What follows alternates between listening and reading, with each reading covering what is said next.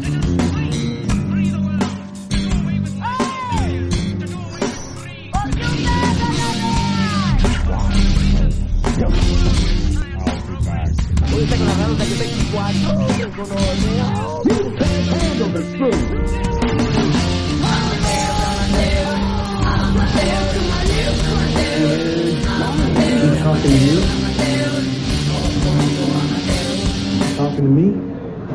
¿qué más, parceros? Estamos aquí otra vez en este podcast tan especial, en este podcast tan bacano, tan bueno, tan lleno de cuarentena y tan encerrado. Estamos acá, cinéfilos amateurs, no somos expertos en cine, pero nos encanta ver películas. Eh, darle la bienvenida, como siempre, a Lisa, mi compañera de aventura, y a Momo, el de los controles de sonido. Hoy, al parecer, sí va a participar, maravilloso. Y tenemos a una invitada muy especial, muy bacana que nos va a hablar desde otro punto de vista, la psicóloga clínica Jamie Elena Mesa. Bienvenida, muchas gracias por participar de este bello producto. ¿Cómo estás? Eh, hola, Juan, muy linda, muy bien. Gracias a ustedes por invitarme a conversar, qué bueno. Y bueno, hoy venimos con una película desgarradora que nos toca el alma y el corazón. Una película que se gana por ahí un Oscar muy injusto, pero vamos a estar bien y vamos a sobrevivir porque no todos tienen que ser los Oscars. una película del año pasado, 2019, que se estrena el 29 de agosto en el Festival de Cine de Venecia, dirigida por Noah Baumbach,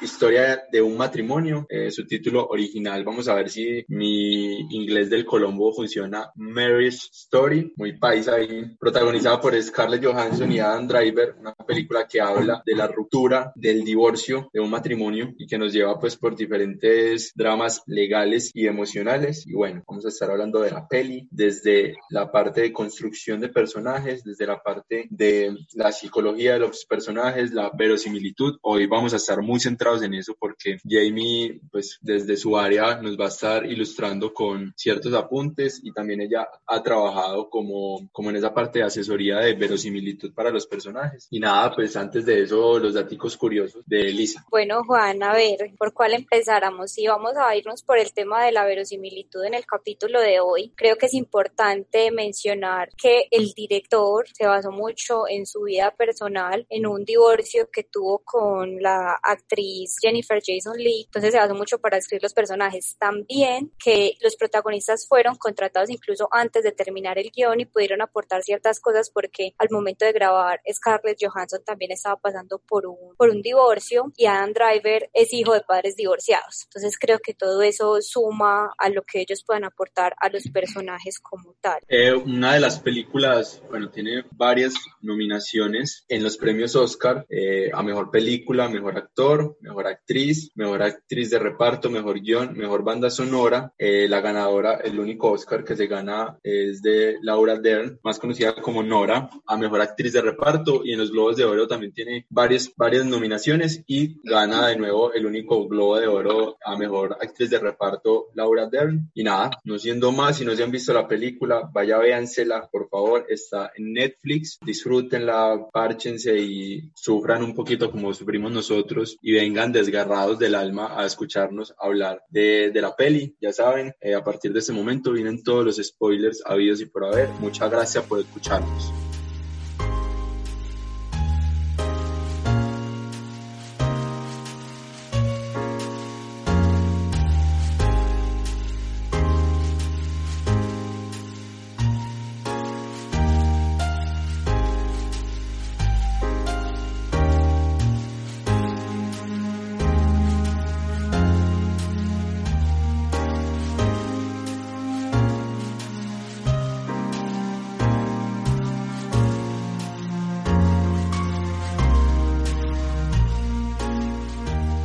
Bueno, empecemos por el principio, con esta voz en off que nos pinta lo más maravilloso del mundo, la, utopía del amor, y que yo creo que nos carga directamente de una emoción y después nos aterriza. ¿Qué pasa con esa visión que ahí sí yo quiero que de pronto Jamie nos ilustre un poco con lo que vemos, pero que no es real, o sea, con lo que idealizamos de lo que es de pronto la relación, en este caso de ellos, o la relación que estamos teniendo, que en nuestra cabeza sale algo, pero en la práctica realmente es completamente diferente. Y es que lo que están haciendo es leyendo unas cartas que se hicieron el uno al otro en un proceso terapéutico de divorcio. ¿Qué, qué pasa ahí con, con esa idealización que tienen ellos dos el uno del otro? Eh, bueno, esa escena con la que inicia la película eh, a mí me gusta mucho y mm, pues parece ser que se, que se están leyendo para sí mismos, pues como ese, esa, esa tarea que les pone el psicólogo en un primer momento. De hecho, él lo nombra como ustedes se van a divorciar, va a haber una distancia, es importante que recuerden por qué se enamoraron el uno del otro. Es importante recordar lo bueno, dice el, el psicólogo. Y ahí, pues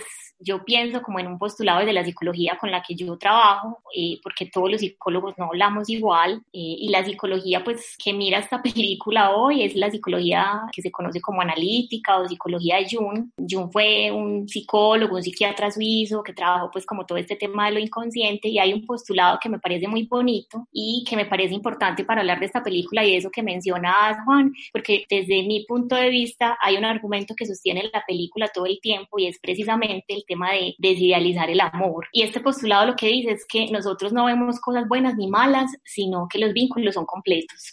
¿Eso quiere decir? Que ninguna experiencia que yo tenga con alguien es completamente buena o completamente mala, sino que tiene de todo. Eh, decimos, tiene luces y tiene sombras. Y digamos que esa lectura como esa carta inicialmente empieza a hablar como de esa luz, pero ahí pasa algo en esa escena que me encanta y es que ella se niega a leerla y se va muy molesta, además del consultorio con el terapeuta. Y ahí creo que pasan dos cosas. Una es que pareciera ser que ella percibe como una alianza entre el terapeuta y quien en ese momento todavía es su esposo eh, y sale furiosa ¿cierto? Y lo otro es que se niegue como a leer en voz alta esos aspectos positivos en ese momento, creo que también es una defensa un poquito como a, a eso completo. Y es como no estoy lista para decidir en este momento todas esas cosas bonitas o maravillosas. Entonces me gusta que lo haga y a partir de ahí creo que se empieza pues como desde lo psicológico a ver un poquito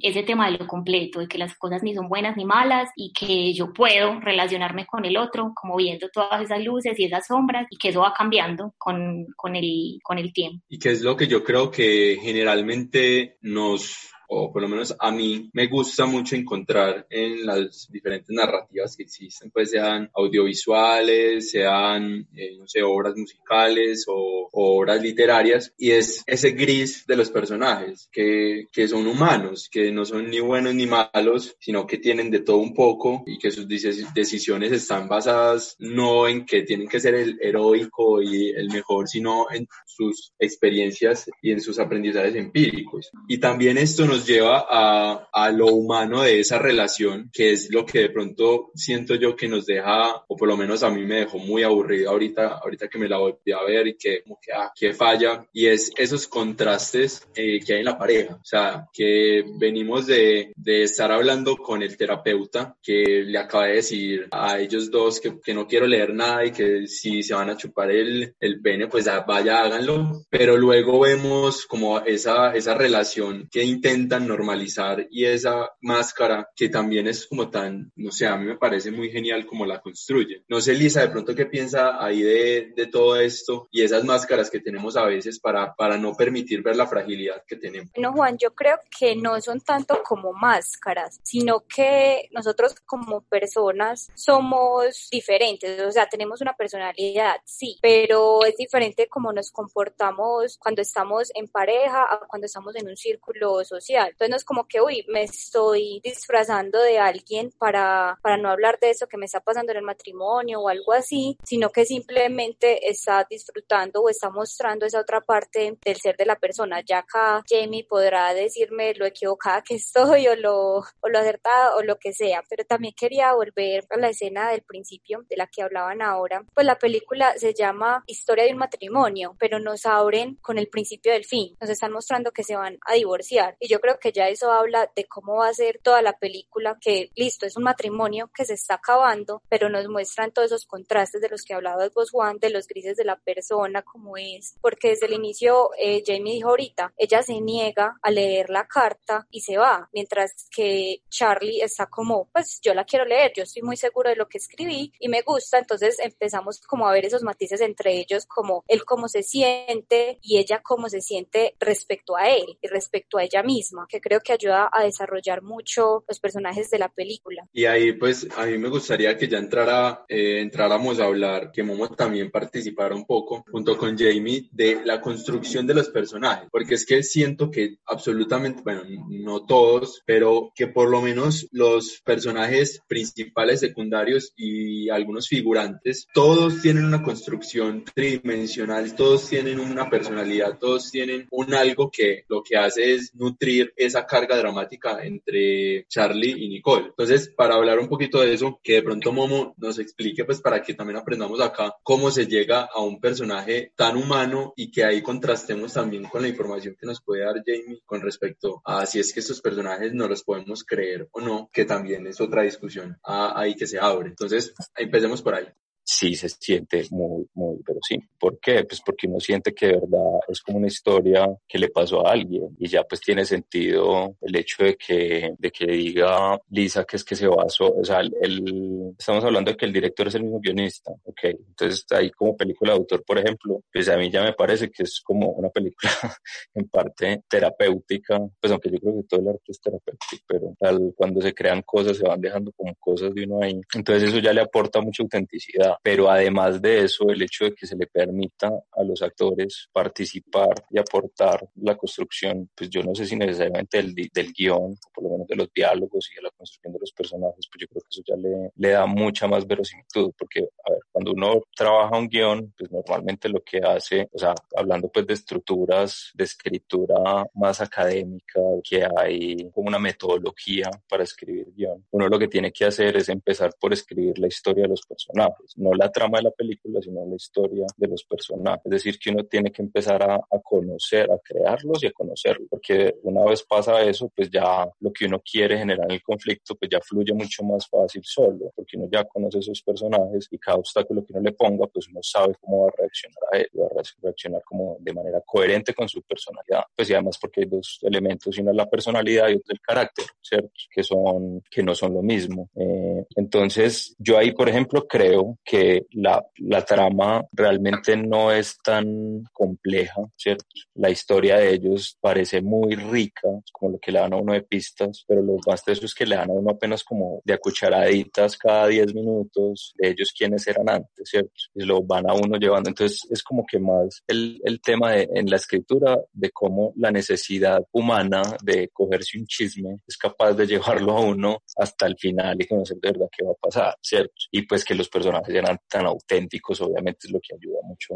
a, ese asunto. Entonces yo creo que sí estuvieron muy bien asesorados en la, en la construcción y además pues el hecho de que el director y guionista le permitiera a, a sus actores principales y yo no sé si a los secundarios eh, aportar en esa construcción de cómo iban a actuar, de cómo iba a ser la personalidad y el carácter de los personajes. Entonces yo creo que es como la clave de, de que sea como tan buena en ese sentido. Y a partir de acá entonces hagamos una cosa, dividamos esos personajes en dos, como en dos bandos que siempre pasa, por lo menos cuando se comparten relaciones entre la pareja, se dividen esas partes. Entonces hablemos de la construcción del personaje de Adam Driver, Charlie, por un lado, y todas las personas que lo acompañan, que realmente, o sea, tiene como aliados de pronto esta compañía de teatro que vendría siendo su familia y a la suegra, pues evidentemente y cómo, y cómo lo quieren. Y hablemos de Scarlett Johansson con su papel como Nicole y cómo la acompañan esos personajes y cómo es la construcción de pronto de lo que hay alrededor de ella y de su historia para que entonces vayamos también analizando no tanto la, la trama, que a eso vamos a ir luego, sino los deseos y las decisiones que toman a través de su experiencia y de su vivencia. Que yo creo que los dos tienen algo en común y es que estaban huyendo. Y es que Charlie estaba huyendo de Indiana y de todo el recuerdo de su familia fallida y Nicole está huyendo de Los Ángeles, de su carrera de cierta manera fallida en el, en el cine. Entonces, bueno, ahí Lisa, ahí ve a Lisa como que está diciendo que no, sino que siento que a ella no la recordaban por ser la actriz, sino por haber participado en una película en donde se veía como una zorra. eso es lo que yo entendí y que, y que no tenía tanto, que es igual lo que le pasa a Scarlett, que yo siento también que este año los diferentes premios que hubo mundialmente, no es que ella no se haya ganado el Oscar o, o no, sino que siento que ella ya fue reconocida por lo buena que es y no por su cuerpo y por su sensualidad y por su, y por su todo. Entonces siento también que de pronto ahí pudo haber aportado. Pero entonces empecemos con, con Charlie. ¿Qué le pasa a Charlie? ¿Cómo, ¿Cómo vemos ahí a Charlie y cuál es su personalidad? ¿Qué, qué le vemos ahí de Matiz? Pues bueno, lo que pasa es que yo veo varias cosas, como para también traer un poquito con lo que estaban nombrando. Uno es que la película empieza en una crisis, ¿cierto? Como estaban diciendo, pues de, de la construcción del matrimonio, tenemos hipótesis por lo que va apareciendo, ¿cierto? Pero, pero el momento crucial de la película es una crisis. Y yo creo que es muy verosímil porque escuchándolos, pues, y ya como con estos datos de que el director además vivía esa experiencia, los actores también, tiene mucho que ver con lo que hemos conversado, Momo, en ocasiones, y es que la forma en la que yo puedo generarle credibilidad a un personaje cuando lo construyo es habitando la emoción de ese personaje, ¿cierto? Entonces, bueno, tal vez no me haya separado legalmente de alguien, pero sí he tenido rupturas amorosas y volver a la propia experiencia para comprender cómo me sentí, cómo lo viví, alimenta eh, y le da mucha credibilidad a un personaje cuando yo lo estoy construyendo, ¿cierto? Es como definitivamente hay que ir a la propia historia para poder recrear en el otro ese sentimiento. Y el tema de la crisis es importante para poder hablar de lo que pasa después con ellos dos, con los personajes pues como ya de manera individual. Entonces el, el momento pues en el que inicia la película transcurre además en una crisis es importante porque, eh, mira, en psicología hay como dos tipos de crisis, ¿cierto? Entonces nombramos como una son como crisis normativas que uno espera que le sucedan en la vida como normalmente, en nuestro contexto. Entonces, por ejemplo, la primera crisis normativa que tenemos es la adolescencia. Entonces uno se devuelve y recuerda cómo vivió la adolescencia, sabe que ahí pasan una cantidad de cosas y así sucesivamente como otros momentos en la vida, como por ejemplo, eh, si me caso es una crisis normativa, si tengo hijos es otra crisis normativa, si cambio de, de país, si, si más adelante pues si me pensiono, como esos momentos de la vida. Entonces eso quiere decir que las crisis no necesariamente están como atravesadas por momentos estruendosos, pues como horribles, sino que hacen parte como de la vida. Siempre vamos a estar en una crisis. Y hay otras crisis, que es la crisis que plantea esta película, que las llamamos anormativas porque uno no las tiene en el checklist, pero tampoco está libre de ellas y ahí aparecen una cantidad de cosas como, eh, bueno, separaciones, muertes, eh, no sé, enfermedades y, y ese tipo pues como de situaciones que igual irrumpen en tu vida y hace pues que sea algo totalmente distinto. Y la crisis para nosotros es un desafío psicológico. Entonces, por eso cuando decías, Lisa, al principio, que no necesariamente eran máscaras, sino que uno a veces se comporta de una forma y otras veces de otra, pues tiene mucho que ver también con la crisis que uno esté viviendo en el momento. Por eso es tan común escuchar, como en estas parejas que se separan o en relaciones conflictivas, del tema de llevo mucho tiempo con esta persona y quién es, de pronto me sale con esto después de tantos años, o, o te vas, sabes con quién te casas solo cuando te separas, pues como ese tipo de, de, de frases y de refranes que escuchamos soportan un poquito eso y es que todos tenemos o hemos tenido alguna relación donde de pronto el otro que amábamos o con el que estábamos construyendo algo se nos aparece como un desconocido. Y eso, ese tipo de, de situaciones emergen mucho en las crisis, porque mira que si yo estoy en un desafío psicológico, o sea, estoy haciendo algo que no había hecho antes, que no estaba en mis planes, con lo que seguramente no me siento bien, muchos aspectos de mi personalidad se pueden modificar ahí. Entonces, por eso esa frase como cliché que escuchamos tanto de que la crisis es una oportunidad, pues en algún sentido sí, psicológicamente lo que quiere decir es eso, que mi personalidad en una crisis puede ser más moldeable y que pueden emerger, emerger aspectos de mí que yo ni siquiera sabía que tenía, tanto digamos con carácter de pronto negativo e incluso positivo. Si uno mira las crisis que ha tenido, por ejemplo, puede decir yo cómo fui capaz de hacer eso o cómo salí de ahí o, o cómo cambié después de esa situación. Entonces, esa crisis que transcurre durante toda la película habla también de la transformación de los personajes y de por qué en algunos momentos hay unas tensiones y empiezan como a, a emerger aspectos en el uno y en el otro que tal vez no, no reconocían. Por ejemplo, hay una escena que me gusta mucho y es una pelea el día de Halloween que, que es una discusión que ellos tienen por teléfono, cuando ella le confiesa que le miró su email y se dio cuenta de que en efecto le había sido infiel, etcétera, ella le grita en esa, en esa, en esa escena, le grita, no puede ser que tenga que estar conociéndote siempre. Y para mí esa frase es como fundamental para sustentar esto que les estoy diciendo, y es como tantos años de matrimonio, un hijo, no sé qué, y todavía te estoy conociendo, ¿quién sos? Entonces creo que, que el tema de la crisis iba como dándole un lugar a los personajes distintos, y en el tema, por ejemplo, de ella, de Scarlett, yo creo que hay una transformación grande que pasa como primero desde la queja, que yo la vi un poco instalada como en la queja cuando habla con la abogada y empieza pues como también a contarle todas las cosas que voy a hacer por esa pareja, etcétera, pero después ella se va transformando y la vemos entonces que finalmente decide irse a vivir otra vez a Los Ángeles donde entiendo que siempre había querido estar, eh, vuelve otra vez como a la actuación distinta, incluso empieza a dirigir y nos cuentan que la nominan inclusive a un, a un Emmy, creo. Entonces, esta mujer deja de transitar en esa queja y se hace responsable, que desde la psicología analítica eso es una cosa súper importante y es que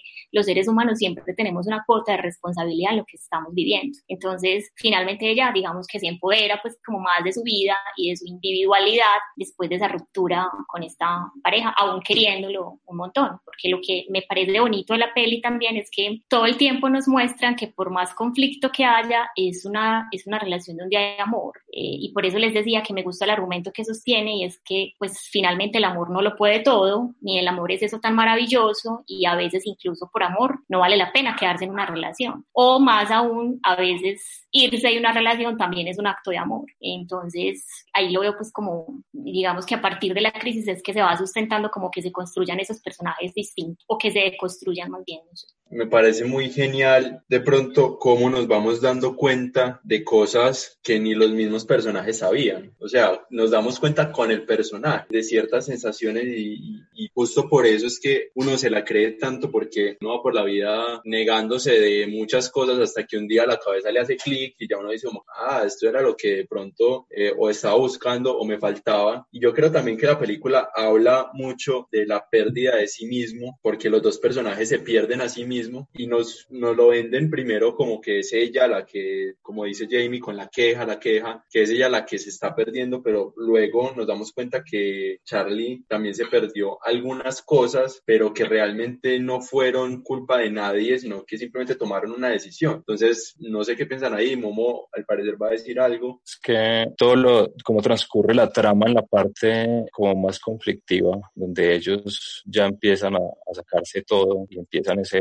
como ese pico del conflicto en el que, o sea, primero estaba todo como muy diplomático, tratando de llevar las cosas bien, ¿cierto? Pero entonces salen cositas que hacen que el otro reaccione y ahí hay una reacción en cadena, que es donde empiezan a, a desvelarse esas cosas. Y eso, cuando vemos es que llegan como a los picos máximos en las discusiones, es lo que yo relaciono con lo que decía Mario Mendoza una vez en una entrevista, el escritor colombiano, que era que había que dejarse morir, como que en las situaciones de crisis había que dejarse morir. Pues él, él no lo decía obviamente como un asunto de un suicidio real, sino como un asunto de, de renunciar de manera consciente a la vida que se estaba llevando si uno sentía que no era la vida. ¿Cierto? Entonces ahí es donde yo veía como personajes que precisamente lo que estaban haciendo era dejando morir eso que habían construido y que obviamente está relacionado con el tema de la pareja, pero que ahí, ahí sí hay un pero muy grande y es que les tocaba conservar algo y es, o sea, para muchas personas a veces es más fácil enfrentarse al tema de la ruptura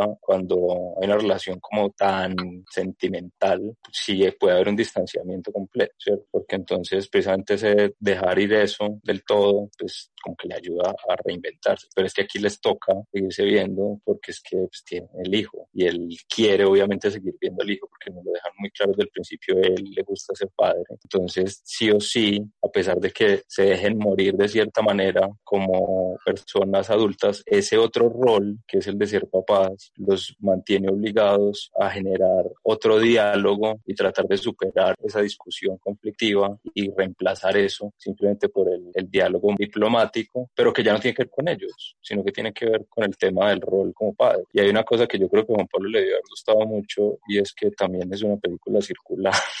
en términos dramatúrgicos. Primero es de manual, o sea, nos presentan los personajes en una voz en off, que después termina siendo parte de la misma dramaturgia, o sea, no es una voz en off ahí lejana, sino que pues termina siendo algo diegético, por así decirlo, porque son las cartas que escribieron. Y luego llegan con esto de la carta y la retoman al final, que es lo que él no había podido escuchar porque ya no lo había querido leer en la terapia. Y ese es el remate y lo que hace que, que el personaje también como que reconecte con eso que buscaba el terapeuta al inicio y que se hace al final. Y después de toda la claridad y la pequeña clase de narrativa que Momo nos da y que obviamente me encantó que fuera circular, pues igual eso, eso es por ya muy personal y por cuestiones de descubrimiento narrativo y, y porque siempre termino escribiendo las mismas historias que empiezan y terminan casi que igual. Siento que lo que nos mantiene también muy entretenidos y ahorita antes de comenzar, Momo nos, nos decía que le parecía increíble que una película con un corte tan indie como tan de cine independiente hubiera tenido como tanto éxito y esto gracias a, lo que estamos haciendo a través de, este podcast y es viendo películas por plataformas de streaming como Netflix, Retina Latina, eh, Amazon, HBO Go, bueno, etcétera, etcétera. Y es como nos llegan esas historias, pero yo creo que también lo que de cierta manera nos deja ahí son esas cuotas de, humor, que es un humor como tan de, no sé cómo se dice en español, de face como de, pegarse en la frente de todas las situaciones tan irreales o tan, o tan raras o tan, o tan contrastadas o tan, no sé, no sé cómo decirlo, que van pasando. Y es que, como, como lo dije al principio, están peleando horrible, pero luego llegan a la casa y Charlie le tiene que decir qué fue lo que vio de la actuación y ella se empieza también a descubrir a ese Charlie que no ve mucha televisión, pero tiene el televisor prendido, pero igual tienen esa relación y también se ve con los abogados, que creo que eso, eh, esas cuotas de, de, humor y de contraste nos dejó ahí. Y es que, ah, si tiene a Nora, es una, es una maldita perra que nos va a quitar al niño, pero después se encuentra con Nora y le da un beso y le dice, ay, nos vemos en, el evento de caridad en donde va a estar John Legend, cómo está tu esposa, en donde están en una sala reunidos peleando y diciendo que es que ninguno de los dos eh, son buenos padres, diciéndose cosas hirientes, pero llegó la hora del almuerzo que quien quiere pedir algo. Me encanta estas galletas, está muy bueno esto. O sea, esas, esas cuestiones que de cierta manera uno decía como que, pero esto puede ser de alguna manera más traumático, saber que me estoy divorciando, pero que no soy capaz ni siquiera de escoger lo que voy a comer, sino que me lo tiene que escoger mi esposa, próxima ex esposa. Entonces yo creo que eso nos mantiene ahí. Y de cierta manera sí quisiera que habláramos de esas actividades que se normalizan en el trabajo que uno escoge o en el trabajo que a uno le toca. Que yo voy a poner un ejemplo muy cercano. Mis papás o bueno, por lo menos mi papá, los dos trabajan en una funeraria, pero a mi papá sí le toca tener contacto con las personas que tiene que recoger, muertos, que va por ellos hasta la casa y cómo normaliza de pronto la muerte. Y que, que si bien, pues, por ejemplo, cuando, cuando muere su padre, mi abuelo, eh, sí tiene obviamente todo este duelo y toda esta cosa, ¿cómo es que en el velorio él dice, ah, es que lo pegaron mal? O sea, estéticamente quedó mal, porque normaliza de pronto esa, esa situación. Entonces, ¿cómo normalizan los abogados estar en un conflicto, estar peleando por un objetivo contrario, por algo contrario, pero igual tratarse de la manera más amable? Entonces, hablemos de eso. ¿Qué, qué piensan de pronto de, de esas cositas bueno, Juan, yo refiriéndome a lo que hablábamos con Momo antes de, iniciar el, este capítulo, que él decía que como una película de, de, este tema puede llegar a ser como tan, tan vista en este momento, que él se comparaba mucho con la película Kramer vs. Kramer del 79, creo, que Momo decía que no sabía si había llegado a las salas de cine acá porque esos temas no se tocaban tanto, que creo que también es gracias a la evolución. Acá me sale lo tía chismosa que me pongo a averiguar de las películas de las relaciones interpersonales que tienen todos los que hacen parte o no de la producción. Y es que, que al director le gusta mucho el subgénero del indie, que es el mumblecore, acá en mi inglés paisa, que trata sobre todo eso, que es como un drama con esos toques de comedia que vos decías, de la naturalidad que se da en la vida real, que es como con todos estos contrastes de lo que es la vida propiamente, de los momentos como charros en medio de los dramas que uno tiene, porque uno no está triste todo el tiempo tiempo y uno no está enojado todo el tiempo. Entonces es como que se va por ese lado del cine que se volvió muy comercial como desde el 2002, 2005 y del que el director hace parte, que ha tenido otras películas como Francis Ha o algo así. Y acá, acá sí me viene a manera de chisme, como dije ahorita, lo de la tía chismosa, de que el director hacía pues como que tomó mucho de su vida personal para la película y es que en este momento el director sostiene una relación sentimental con Greta Gerwig, que es, ha trabajado con ella pues en varias películas y se decía cuando él se estaba divorciando de su ex mujer de que había sido por una infidelidad, que en, el, en la película pues la tocan directamente con la infidelidad que tiene Charlie con una de las de, de la compañía de teatro, entonces que queda ahí como porque el rumor en la vida real nunca fue verificado ni nada, entonces como que se toca eso ahí por encimita, entonces que salga con Greta Gerwig, que también es una actriz, directora, escritora, que ha trabajado con él en películas como la que ya mencioné, que es Francis Ha, entonces me parece como, como char, pero bueno, volviendo a lo del, a lo del tema de, de la película, que creo que sí es, se ha vuelto muy comercial porque nos relacionamos más fácil con ese tipo de géneros, de sensaciones, porque nos sentimos como muy, muy allegados a la trama, a lo que puede tratarse, que por eso se puede volver comercial independiente de que ya estén estas plataformas como Netflix y así y que evidentemente somos chismosos. Por algo estudié comunicación.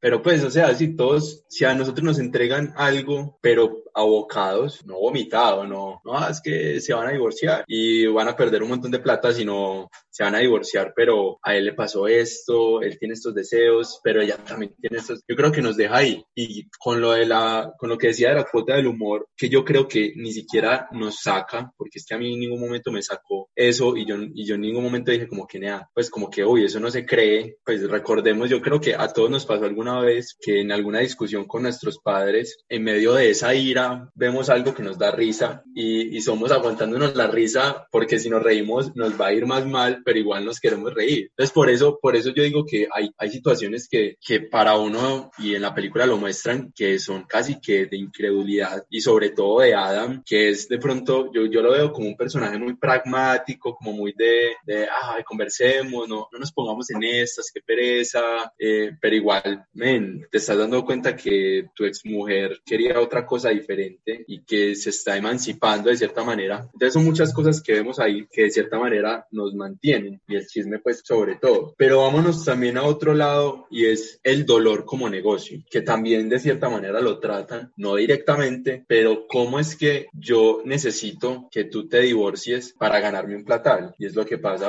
por lo menos con Nora y con el otro abogado, no me acuerdo cómo se llama, que el socio se llama Ted, no me acuerdo cómo se llama el abogado. Y es pues necesito que me pagues a 900 dólares la hora y que me des un anticipo de 25 mil dólares. Y pues si lo ponemos en paisa, necesito que me des todo un año de trabajo en salario mínimo solo por las horas que te voy a pagar, más una casa completa para que podamos a trabajar. Entonces, ¿qué, qué ven ahí como el dolor como, como un negocio? ¿Cómo lo ven?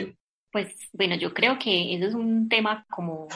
complejo, porque me atrevo a pensar que no solo es el dolor, sino partir desde el principio desde el amor como negocio, ¿cierto? Digamos, también institucionalizar los vínculos, el tener que casarse, por ejemplo, o, empezar como a, a, construir proyectos en, en, conjunto con un otro que después de cierto tiempo legalmente también nos corresponden a los dos, etcétera. Entonces, yo creo que sí, pues en general, con los sentimientos, hay, a veces hay una instrumentalización y hay un negocio en todo donde tú lo quieras ver, ¿cierto? Digamos esa empatía, por ejemplo, que, que Scarlett encuentra en un principio en la abogada, pues claramente está desde su marketing y desde su lugar de yo te voy a defender y te entiendo y pobre de ti, no sé qué, eh, y lo que encuentra ella ahí es un lugar de escucha que necesitaba, que tal vez no lo vimos al principio como en la escena con el terapeuta, pero esta escucha o esta empatía es, es un poco... Eh, claramente pues como por el tema del negocio, ¿cierto? Y, y, además en la película nos hacen referencia todo el tiempo a que esta abogada es muy tesa. Incluso los abogados ambos es como cierto temor porque es ella la que la está defendiendo, ¿cierto? Entonces claramente tiene eso pues como, como fuerte y es que el dolor, pero yo diría que no solo el dolor, sino los sentimientos en general eh, se instrumentalizan muy fácilmente y de eso pues claro, hay, hay que hacer negocio, se hace negocio, ¿cierto? Pues creo que en esta crisis, por ejemplo, que estamos viviendo, también se está haciendo mucho negocio con, con, con lo que estamos viviendo en esta pandemia. Y para hablar un poquito del tema del humor, en psicología el humor es súper importante, es un mecanismo de defensa, lo llamamos nosotros, y cuando pones el ejemplo de, de, la discusión con los papás y eso que nos da risa o es, es una necesidad, yo creo que el ser humano todo el tiempo está buscando cómo compensar lo que nos duele y por absurdo que parezca, a veces nos tenemos que burlar de eso, ¿cierto? Yo creo que en Colombia tenemos eh, una habilidad para, para reírnos de todo, ¿cierto? Y a veces pues como hacer uso de ese humor negro para, para compensar un poquito como esos sentimientos que son tan dolorosos y tan complejos. Entonces aquí yo creo que tenemos esa, esa tradición y me parece que es importante tenerla. Yo creo que cuando una situación se transita pues como de manera dura, una separación, como lo hablabas ahorita también como el tema de los hijos, es diferente si me separo y no nos une nada más, pero en este caso, por ejemplo, es una relación para siempre casi, ¿no? O sea, el, otro finalmente es, es el papá o la mamá de ese hijo y, y, eso lo vamos a tener en común toda la vida, ¿cierto? Entonces hay cosas a las que yo no puedo renunciar, pero a las que sí puedo hacerles un corte y a mí me gusta que la película muestra eso y es como, vení, o sea, aunque hay amor de principio a fin, eh, nos vamos a relacionar diferente y no pasa nada, o sea, es posible también como encontrar con un otro al que voy a seguir viendo seguramente siempre y con el que voy a tener cosas en común, ellos tenían amigos en común, tenían unas buenas relaciones, por lo menos él pues eh, con la familia de ella y ya sabemos que esta madre que también tiene unas características ahí muy particulares es, es como muy fan de los ex de sus hijas y se ya teniendo pues como una relación con ellos entonces es, es probable que siempre pues como que pueden estar en, en un vínculo y los vínculos se transforman y el tema de la muerte de una relación no significa exclusivamente que el otro desaparezca completamente, ¿cierto? Sino es, en psicología le decimos, resignifique ese vínculo, relaciones de con el otro diferente. Y antes de pasar a eso, para ir avanzando en la trama y en algunos personajes que estamos dejando de pronto atrás, no que la, car la carga emocional y la actuación de estos dos personajes es increíble. Entonces, también me parece muy bacano cómo no nos muestran a los dos abogados realmente, pero sí nos muestran que no se trata tampoco de una cuestión profesional, a pesar de que ellos siempre están en una actitud de profesionalismo, de que esto simplemente es una batalla legal en donde estamos de cierta manera eh, tratando de llegar a un acuerdo, pero en donde los abogados ya desdibujan la ayuda del cliente y lo que quieren es ganar. Y lo vemos muy específicamente cuando Nora le dice a Nicole, hey, ya tienes 55% de la custodia, entonces vas a ver a tu hijo cada dos semanas, un día más. Y Scarlett es como que, pues es que yo no quiero eso, yo quería que fuera mitad y mitad. Ya como que sí, pero para que no presuma, o sea, ya deja de ser un asunto profesional a volverse un asunto de tengo que ganar. Y cómo se ve de pronto eso en, en la película con los comentarios que Jamie ya ha mencionado y es que Nora es la más tesa y no vamos a poder vencerla. Pero vamos entonces acá a hablar de, de los otros personajes, que yo creo que la película tiene una calidad, o sea, el director, mis respetos para el director, yo siento que todos los personajes tienen sus matices y acompañan muy bien la narrativa. Y sobre todo me encantó la hermana de Nicole, que es, es la mejor siempre, pero como los problemas que tienen con el alcohol, la mamá con el, con el esposo que terminó siendo gay y murió, de pronto la compañía de teatro con esta, esta carga que tienen con Broadway, pero pues viene Broadway justo cuando el director se está divorciando, cómo esas cosas van nutriendo, que es lo que yo creo que hace a la película genial pues es que ahí hay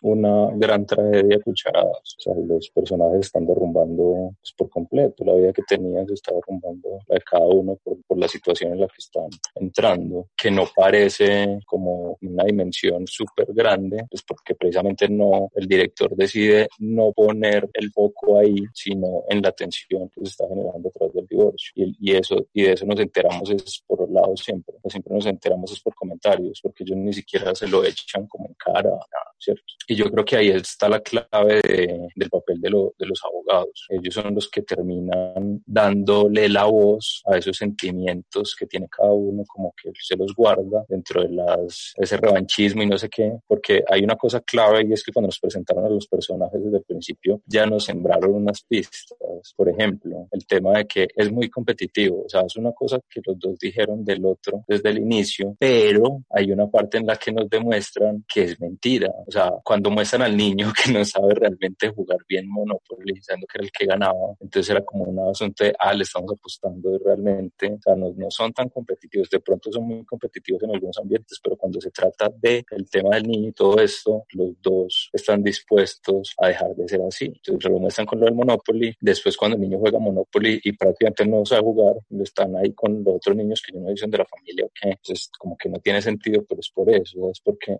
los papás lo que hacían era como dejarse ganar para que el, niño pues estuviera ahí jugando y eso es lo que ellos también, es la misma actitud que tienen cuando se enfrentan a los abogados por primera vez. Es que dicen, no, pero es que nosotros hablamos, ya conciliamos, ya está acordado, pero son los abogados los que empiezan a darle, con excepción del abogado, el viejito, que por ejemplo a mí ese es el que me encanta porque es el que da un giro inicial a ese tema de, de no ver la tragedia de ellos como un negocio o como un asunto en el que tienen que competir para quién va a ganar, sino que lo está viendo como humanos, aunque lo hacen como que demasiado literal, porque el man se lo expresa de manera literal, ¿cierto? pero en realidad sí, ¿cierto? Pero al mismo tiempo después vemos que eso lo ve como una debilidad y lo termina echando y lo reemplaza, porque es como que, que somos humanos, no sé qué es lo primero que buscaba, pero ya estoy perdiendo. Entonces ellos terminan cayendo sí o sí después al final en el juego de la competencia entre los dos, pero también por lo mismo y por lo que decía Jamie ahora, y es que las tragedias por las que está pasando cada uno, esas crisis son las que hacen que emerjan esos rasgos de la personalidad más competitiva y más como la parte y de pronto que se echan en cara ya cosas, ¿cierto?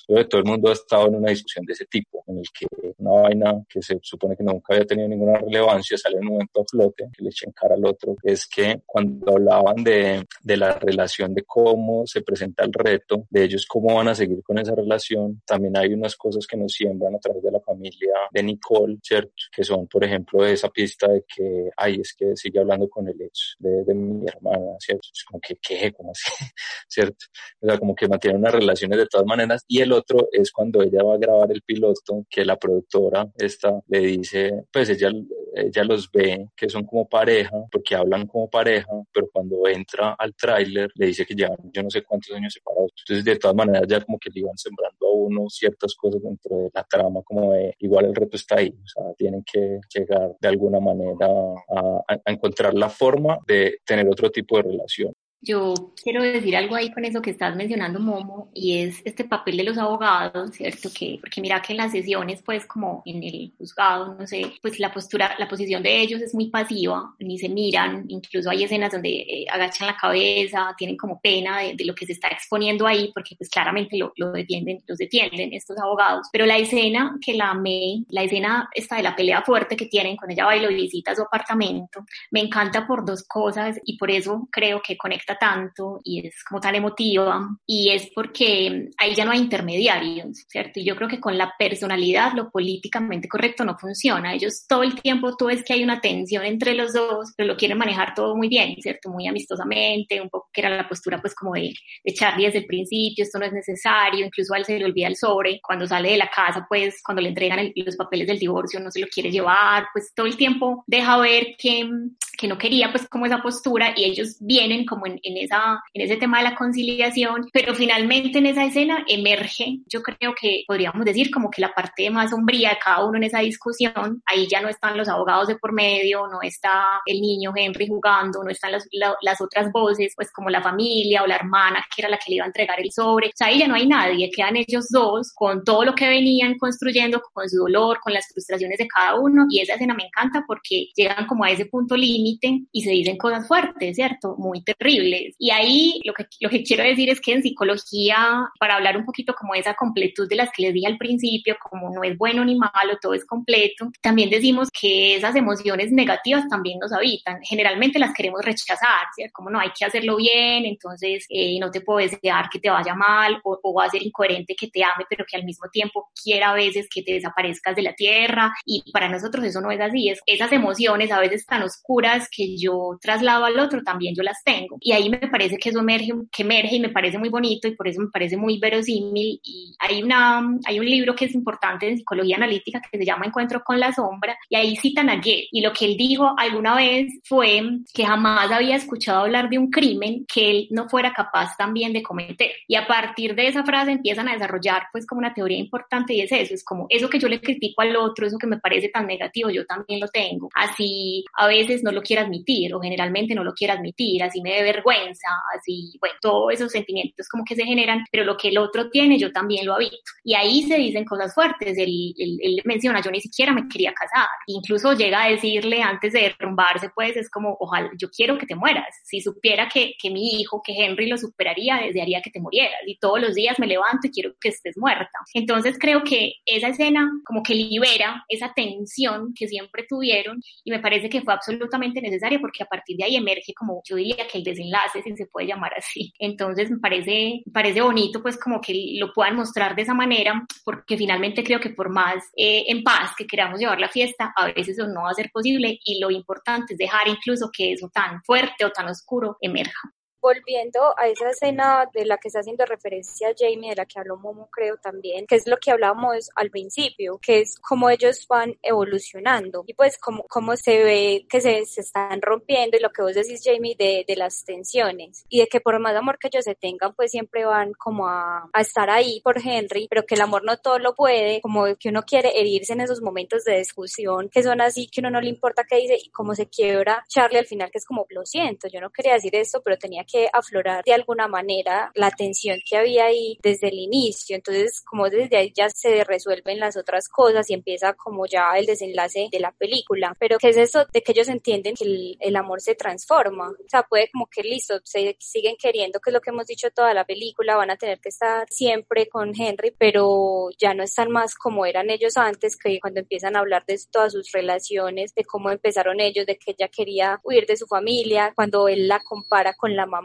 que ella al principio está bien como que, uy, sí, yo quiero mucho a mi mamá, pero ¿cómo me vas a comparar con ella? Pues respetame. Entonces, todo eso que aflora que ellos tenían desde siempre guardado, que lo decía ahorita Momo, que cosas que uno cree que no tienen relevancia afloran de la nada, que esa discusión que uno la ve así y uno se la cree todo porque ellos van subiendo, ellos están calmados, hablando de un momento a otro y ella explota con un comentario que hace él, que dice, es que vos no entendés, pues en serio no entendés y ya explotan ahí que uno se la cree toda completamente y uno dice, ya, acá valió todo, quería traer otro de esos datos curiosos, que es, según leí por ahí, que esta escena tomó 50 tomas. Pues uno tener esa discusión, acá decía, no me acuerdo, no creo que sea verdad, bueno, que ya uno no sabe cómo es la cuestión porque se ve tan real ahí, pero estaba leyendo en tantas de las reseñas que había de la película, es que 50 tomas, y yo, esto es increíble, ¿cómo van a dar 50 tomas para esta discusión? Que es muy buena, pero que era como así, como que esto tan, tan real puede vivirse tantas veces y entonces quería ahí como sacarlo de la actuación, que creo que ya no lo hemos hablado, pero no nos va a dar el tiempo realmente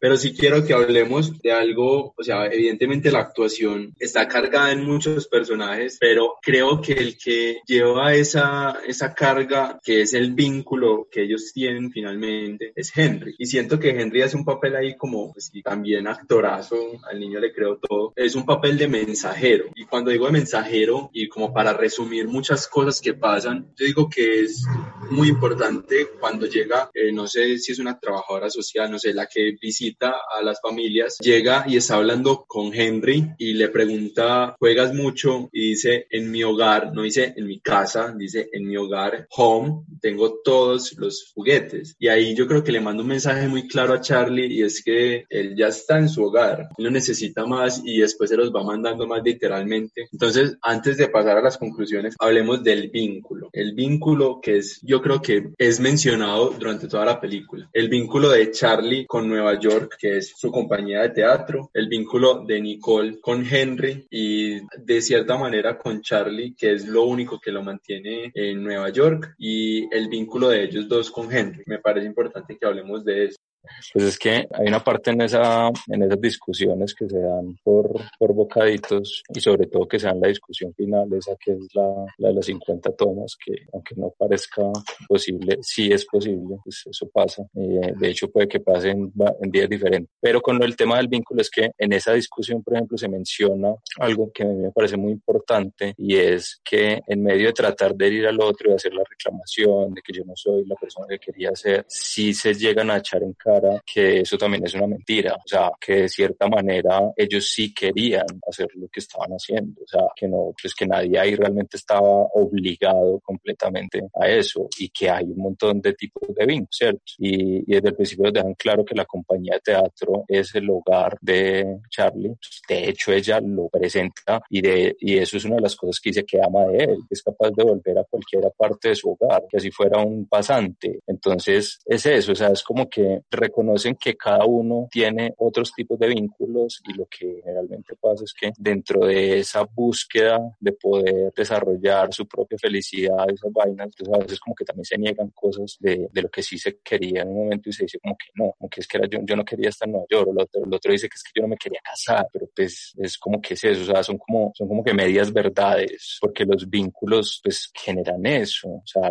él tiene un vínculo con Nueva York, ella tiene un vínculo con Los Ángeles, por parte por su mamá, en parte por la añoranza y la nostalgia de la carrera que pudo llegar a tener, ¿cierto? El niño tiene un vínculo con los dos, o sea, con el papá tiene un vínculo supremamente profundo, pero que es como desde el tema de cómo él cuida del niño, ¿cierto? Mientras que la mamá es un poco más descuidada con él y no lo dejan como claro en el principio, pero él al mismo tiempo tiene un vínculo con la madre, que, que tiene más que ver con el juego y con su, su momento pues en, en la niñez. Y hay una cosa muy bacana que de hecho dice el abogado antes de que lo echen, el viejito, que es cuando le está dando como toda la explicación de por qué él está hablando así, de que por qué debería reconsiderar cosas, de que debería empezar a ceder. Y es una cosa que Charlie decide no escuchar y que yo creo que también nos recalcan en la construcción de los dos personajes. Y es que Nicole siempre ha sabido escuchar muy bien a su abogada, a pesar de que de pronto no esté de acuerdo con ella, ¿cierto? Mientras que no, o sea, Charlie nunca ha querido escuchar a ninguno con los que habla. siempre es como, es, es también como por el asunto de su rol de director de teatro, creo yo, pero, pero aquí pasa algo que es cuando el abogado le dice como que, pues hermano, lo que pasa es que usted está sintiendo que es que se le va a acabar el mundo acá,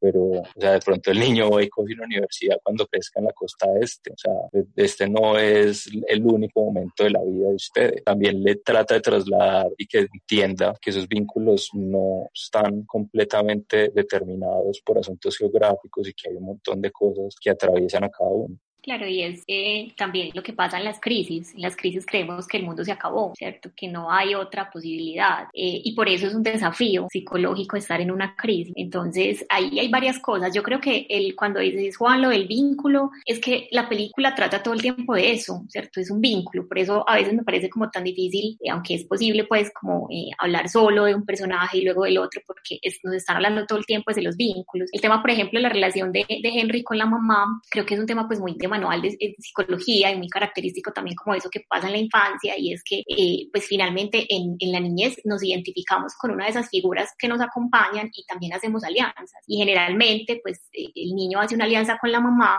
eh, y además aquí se ve un vínculo donde la mamá también está transfiriendo como podemos hipotetizar como parte de, de ese duelo con él y, y, nos muestran una escena por ejemplo en la que duerme con el niño y, y, su mamá le dice no duermas con él siempre duermes con él cuando no está el, el esposo y ella le dice, no le digas, que, a él no le gusta que eso suceda, ¿cierto? Y es también como, como esta mujer como madre ubicando a ese niño en un lugar diferente. Entonces ahí hay mucha tela pues como por cortar también, pero sí creo que todo el tiempo lo que nos muestran ahí es un tema con los vínculos que siempre serán muy complejos y muy diversos que antes de que se acabe el tiempo, ahora pues que ustedes lo mencionaban, de esos vínculos que se tiene que nos deja muy claro desde el principio, cuando Nicole va a hablar con Nora, que dice que es que ella quiere algo de ella, que ella creyó que por fin cuando quedó en embarazo iba a hacer algo de los dos, pero desde el momento en que Henry sale del cuerpo de ella es otro ser completamente diferente, entonces que yo creo que por ahí empieza también esa relación de ella como más alcahueta de cierta manera con el niño, que por eso es como que la mamá de ella no le vaya a decir a, a Charlie lo que está pasando, de que ella le está permitiendo esto o aquello. Y también lo vemos mucho cuando el niño está esperando pues como que llegue Charlie y él lo quiere recibir con un abrazo y él se va simplemente a seguir jugando, mientras que cuando llega cada vez donde Scarlett, a donde Nicole sí, sí la abraza. Entonces siempre se ve como, como esas cosas y me pareció también de parte del niño, que lo decía ahorita Juan Pablo, que me le creo todo, que el niño también hace una parte muy importante de, toda la película y lo que son los vínculos que ya hemos dicho que son muy importantes.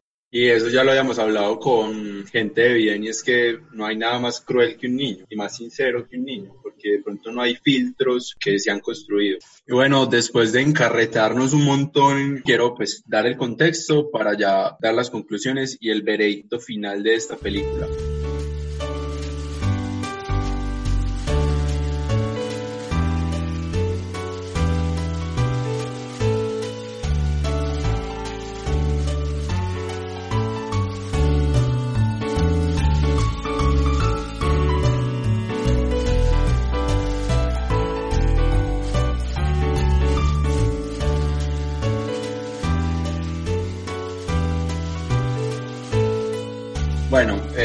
Luego de una disputa un poco como Nora misma lo dice, una pelea de calle, una pelea de perros, por fin logran entender que, que ya cagado el dedo, cagada la mano, vámonos para la casa. Y logran llegar a un acuerdo y luego de este acuerdo vemos que Charlie vuelve y se da cuenta que Nicole volvió a reencontrarse con su vida, que ahorita tiene una pareja. Nicole se da cuenta que Charlie va por fin a vivir en Los Ángeles. Más que todo, yo no sé, yo siento que más que todo por su hijo, pero de cierta manera ahí nos muestran como un, como un desenlace muy de apenas cuando la perdiste tomaste la decisión de hacer las cosas bien y luego, como ya lo habíamos dicho, la película termina de manera circular con otra vez esa lectura que Charlie nunca pudo escuchar, pero que le tocó leer con sus propios ojos y además de eso, antes de leer, escuchar de la voz de su hijo. Y yo creo que eso es lo que a mí me dio impotencia, de cierta manera, que es me enamoré a los dos segundos de haberlo visto y de cierta manera darse cuenta que después de todo eso lindo que se dijo, ya baila, ya todo está terminado, ya perdieron plata, se quebraron, les tocó tomar decisiones,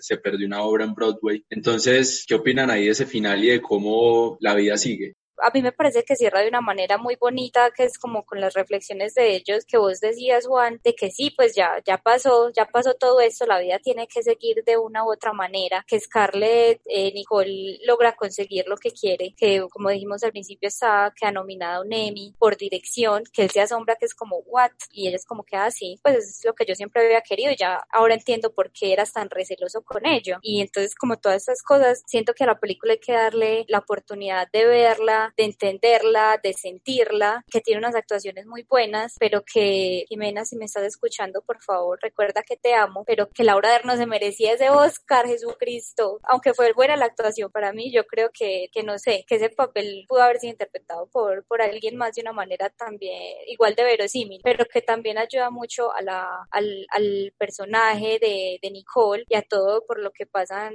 después y durante todo el problema de lo que va a ser el divorcio. Entonces creo que sí, que todo el mundo debería dar, de todos los que nos están escuchando, la oportunidad de, si la vieron una vez, volvérsela a ver, volver a sentirla y ya, como ver qué es lo que les despierta por dentro, que yo creo que de una u otra manera todos hemos tenido esas rupturas que nos hacen sentir lo que está sintiendo alguno de los personajes o los dos en, en momentos, y entonces como evaluarnos nosotros a través de la película. Y bueno, yo quisiera como cerrar diciendo que, que, me parece muy bella pues la forma en la que cierra la, la película y pienso mucho en, en, algo que dice un psicoanalista argentino que se llama Gabriel Rolón. Eh, toda la obra de Rolón ha estado desarrollada sobre el tema del amor en psicología y también en literatura porque también es pues escritor. Si tienen preguntas sobre el amor busquen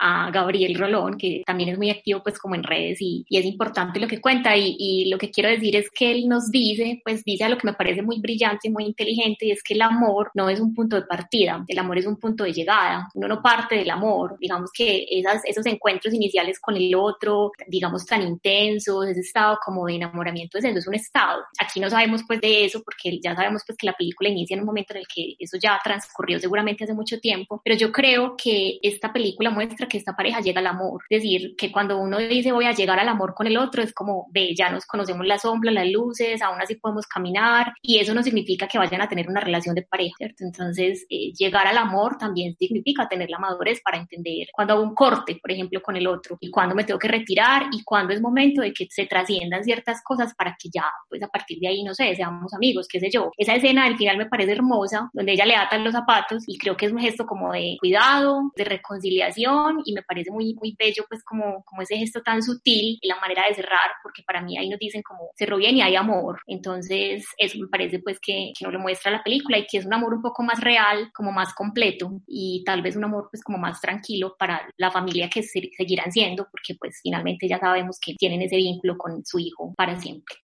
De hecho, sí, o sea, yo iba a mencionar lo mismo de los zapatos, sino que es muy charro porque pues es, es como un gesto que yo ya me había visto antes, era Jojo Rabbit, entonces es muy loco porque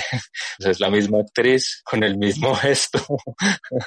que significa también algo pues como muy similar que es cuidar del otro, pero que yo creo que acá en esta película de hecho también plantea cierto cambio de rol, pues o como cierto aprendizaje de lo que era el otro cuando eran un matrimonio, porque precisamente ella lo presentaba a él como el ordenado y ella la descuidaba, ¿cierto? Y en este caso es como que, bueno, entonces este man se está dando también la oportunidad de no ser tan esquemático, se va para California, ¿cierto? Como no tener ya todo como tan solucionado y planeado. Ella también se está dando la oportunidad de, de aprender a dirigir y experimentar, ¿cierto? Y en la parte final, que es con lo de la, de cómo pueden llevar la relación ahí armónica como ex esposos, pues también creo que lo, los zapatos representa un poco, sí, o sea, eso cómo llegan a otro tipo de amor y el seguir cuidando del otro, ¿cierto? Pero también como darse la oportunidad de no ser lo que eran antes como pareja yo siento que ya hay unas pistas que nos dejan de ese cuidado del otro, cuando ya la relación no va para ningún lado y es justo cuando ella no puede cerrar el portón y le dice te corto el pelo y que igual lo refuerzan al final con esta, hey, espérate, de pronto te caes con los zapatos, te voy a cuidar a ti porque cuidándote a ti estoy cuidando también a mi hijo y bueno, muchas cosas que se pueden eh, analizar de ahí, pero yo creo que acá lo que hay que decir es que la película es muy buena, que es una película que hay que ver varias veces porque se va a encontrar uno con cosas, con más cosas cada que la vea y que nada, que la disfrutamos mucho y que estamos muy contentos de haberla visto a pesar de que terminamos tristes. Yo como para finalizar si quería también decir algo y es que o sea, la película es muy buena porque tiene muy, muy buen guion. O sea, los diálogos son los que van sosteniendo toda la parte de la trama todo el tiempo porque realmente no es una película que tenga una gran producción, es decir, pues no está llena ni de efectos ni nada, o sea, son situaciones que ocurren en lugares de hecho como muy cotidianos y peregrinos, a pesar de que nos muestran a uno que otro plano lindo, espectacular, panorámico de alguna ciudad como los Ángeles como Nueva York, realmente todas las acciones están dentro de una casa, dentro del teatro, ¿cierto? Son súper interiores y eso me recuerda mucho a Breakfast Club, que es otra película que se sostiene muy bien, pero porque es a partir de un guion que tiene muy buen desarrollo de personajes, donde de verdad uno sí siente y le cree a cada uno de esos personajes que tiene una dimensión, una historia detrás, sin que la tengan que hacer explícita de todas maneras, sino que a través de los diálogos y cómo se relacionan entre ellos, uno empieza a descubrir quién es cada personaje. Y para eso es muy importante asesorarse bien. Entonces asesórense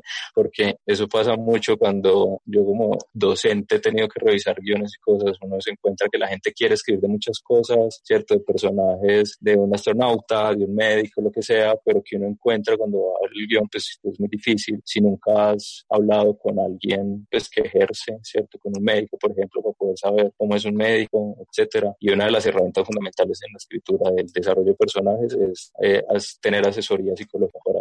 y bueno, ya esto es todo por el, día de hoy, por el capítulo de hoy. Espero hayan llegado hasta acá. Eh, muchas gracias por estar. Gracias a Lisa por acompañarnos como siempre, a Momo desde los controles de audio y a, de nuevo, la psicóloga clínica y Elena Mesa. Muchas gracias por haber participado. Siempre bienvenida por ahí. Seguramente, si en algún momento salimos de nuestros hogares y nuestras casas, te volveremos a invitar para hablar de alguna otra película. De verdad que muchas gracias. Gracias a ustedes. Cuando quieran conversamos, me encanta. En Instagram aparezco como Elena, Elena, guion bajo, Elena M, guion bajo, doble L. Ese es el usuario en Instagram, que es la única red social que uso. Y bueno, muchas gracias a todos por escucharnos. Ya saben que nos vemos acá los lunes, miércoles y viernes. Ya saben que en el próximo capítulo nos vamos a ver Eso que llaman amor, una película colombiana dirigida por Carlos César Arbeláez. Está en retinalatina.org. Véanla y estaremos hablando de ella. La música que escucharon es de DJ Yankee con las canciones Driving Home y Goodbye y es música con licencia Creative Commons disponible en freemusicarchive.org.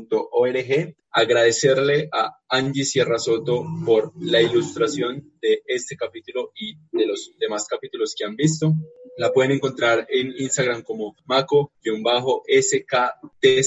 maco-sketch. Recuerden que nos pueden encontrar en iBooks, Facebook, Instagram, Twitter y YouTube como Conversine y este producto en especial lo pueden encontrar en Spotify, Deezer, Google Podcast, Apple Podcast como Cinéfilos Amateurs. Y recuerden que este podcast hace parte de la Red para el Fomento del Desarrollo Cinematográfico y Audiovisual de Antioquia. Nos vemos en el siguiente capítulo o mejor, nos oímos.